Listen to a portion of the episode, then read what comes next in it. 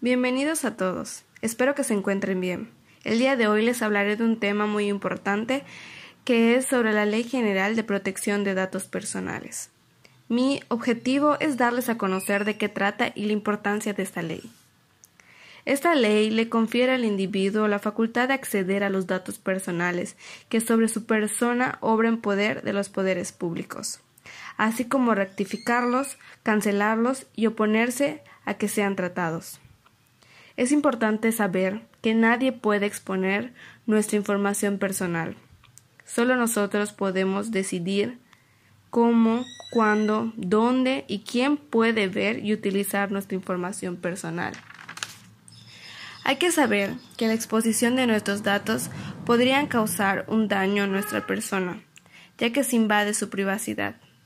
Bueno, ahora ya saben, si alguna persona expone su información sin su consentimiento, se podría meter en problemas. Gracias por su atención. Hasta luego.